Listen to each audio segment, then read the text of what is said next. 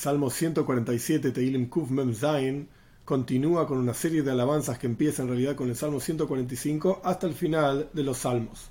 En este salmo en particular se lo alaba a Dios por su sabiduría, por cómo saca al pueblo de Israel del Golus, del exilio. Se lo alaba a Dios por cómo maneja el clima del universo entero y lo alabamos por la entrega de la toira hacia el pueblo judío. Vamos a comenzar. Aleph 1. Aleluya, Alaben a Dios porque es bueno cantarle a nuestro Señor, porque es agradable, corresponde alabanza, corresponde darle a Él alabanza. Veis, 2. Construye Jerusalén, la ciudad de Jerusalén, Dios, a los dispersos del pueblo de Israel, recoge. Gimel 3. El que cura a los quebrantados de corazón y venda con, unas vendas sus heridas, que acá se refiere a las heridas, así explica el Radak, uno de los comentaristas, las heridas del Golus, del exilio. Dale, 4. Cuenta el número de las estrellas, a todas con nombres llama. Hey, 5. Grande es nuestro Señor y mucha es su fuerza. Su intelecto no tiene número, es decir, es inconmensurable su capacidad intelectual. Vov 6. Eleva o fortalece a los humildes Dios y hace descender, tira abajo, por así decir, a los malvados hasta la tierra. Zain 7.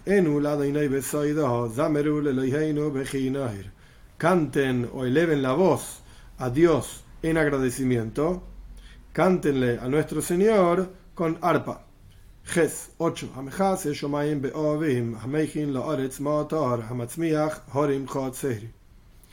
El que cubre los cielos con nubes, el que prepara para la tierra la lluvia, y el que hace brotar los montes con verdura, con diferentes cosas verdes, pastos, etc.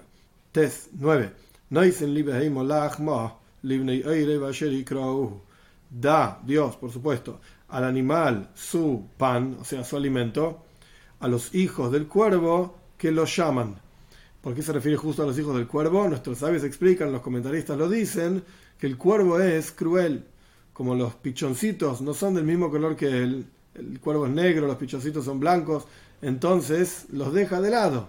Dios es el que prepara la comida para ellos, les da bichitos, eh, mosquitos, etc.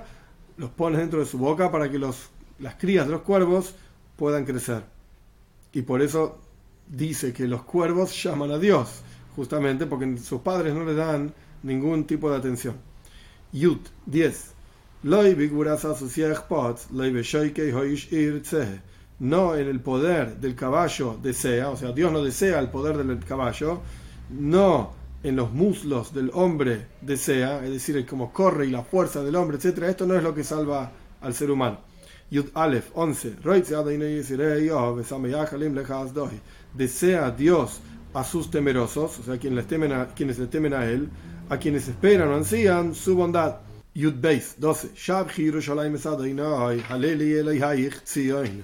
alaba Jerusalén, o sea, los, los que están asentados en Jerusalén, a Dios, alaba a tu Señor, Sion, o sea, los que están asentados en Sion, que es Jerusalén también.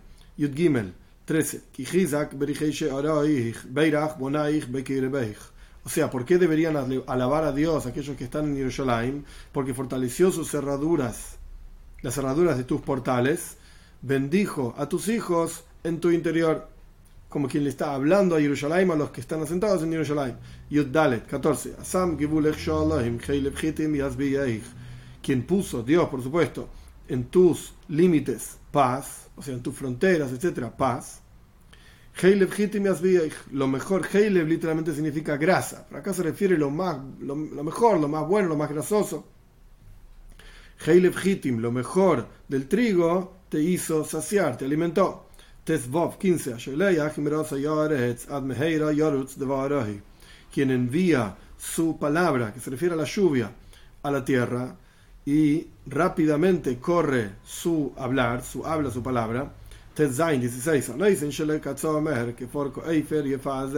Quien da el, la nieve como lana, que fue la escarcha como la ceniza, esparce por sobre la tierra. Está alabando a Dios por cómo maneja el clima del mundo entero. Yudzain 17. Envía al hielo en trozos frente a su frío. ¿Quién puede pararse? Yudges 18. Después de decir que Dios manda la nieve y manda el frío y el hielo, etc., ahora Dios envía su palabra y lo derrite. Es decir, con calor o con lluvia misma derrite todo ese hielo y esa nieve. Yashebrujo y Islomoim sopla el viento y fluye el agua de esa nieve y de ese hielo, etc. Yutes 19. Magid Varav le Jukov Mishpatov le Israel. Dios dijo sus palabras, o sea, las palabras de él, la Torah, esto está alabando a Dios por la entrega de la Torah al pueblo de Israel. A Yaakov, dijo sus palabras a Yaakov, Jukov, sus reglas, Mishpatov, sus leyes a Israel, al pueblo de Israel. Job 20. No hizo así a toda nación, o sea, la Torah no fue entregada para todas las naciones, sino que fue entregada para el pueblo de Israel, para luego repartir ese mensaje a todas las naciones, pero en la práctica la entrega de la Torah fue al pueblo de Israel. Mishpotim y las reglas no les informó, aleluya, alaben a Dios. Este es el salmo. Hay muchos asuntos interesantes, hasídicos, para pensar en este salmo. En el, versículo 10 dice que Dios no desea la fuerza del caballo y no desea los muslos del hombre, sino que, versículo 11, que es lo que desea? Dios desea a sus temerosos, aquellos que ansían su bondad. ¿Qué significa el caballo en términos, en términos místicos, en términos más espirituales? El concepto del caballo es que toma al hombre y lo lleva más lejos, a un lugar donde no podría llegar por sí mismo.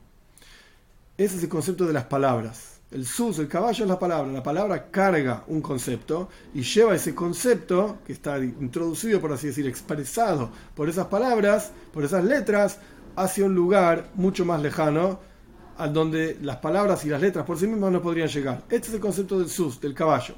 Ahora bien, hay palabras que van desde abajo hacia arriba y palabras que vienen de arriba hacia abajo.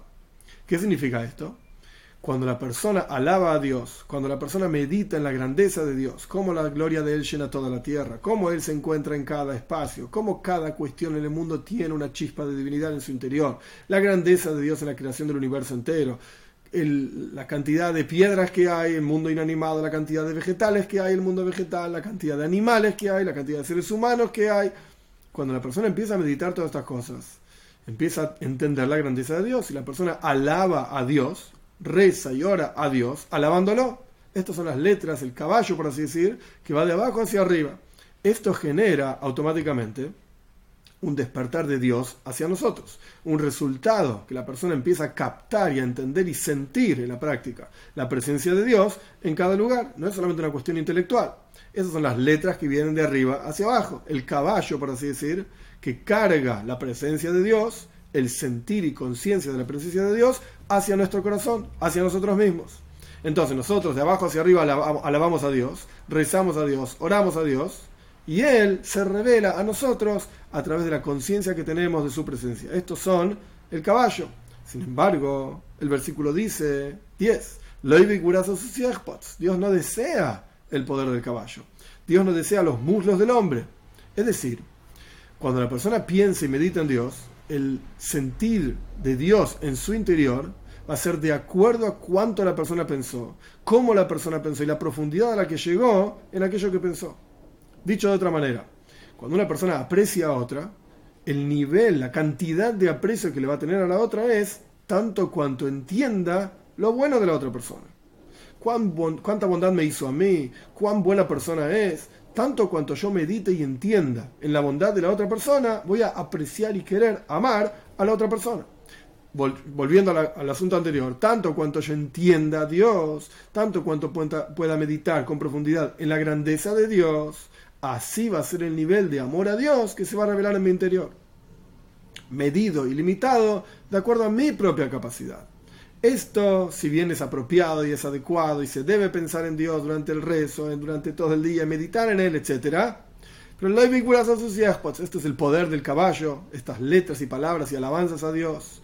Estos son los muslos del hombre, lo que uno mismo puede lograr de conexión con Dios cuando uno piensa en Él según su intelecto y según su corazón. Pero el versículo continúa en el 11. ¿Qué es lo que Dios desea a sus temerosos? ¿Qué significa esto? Aquellos que esperan y ansían su bondad. Es decir, nosotros queremos que Dios se revele hacia nosotros como Él es. Ansiamos la bondad de Él, como Él se revela en su propia esencia infinito, que esto podamos acceder.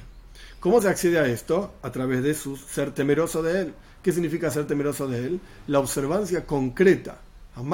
Ikar, como dicen nuestros sabios, lo principal es la acción. Hacia Eila, dicen los lo principal es la acción. Cuando actuamos y hacemos la voluntad de Dios, Dios quiere que no robemos, Dios quiere que no matemos, Dios quiere que cumplamos tal y cual mitzvah, 613 preceptos para el pueblo de Israel, 7 preceptos para el, para el resto de las naciones.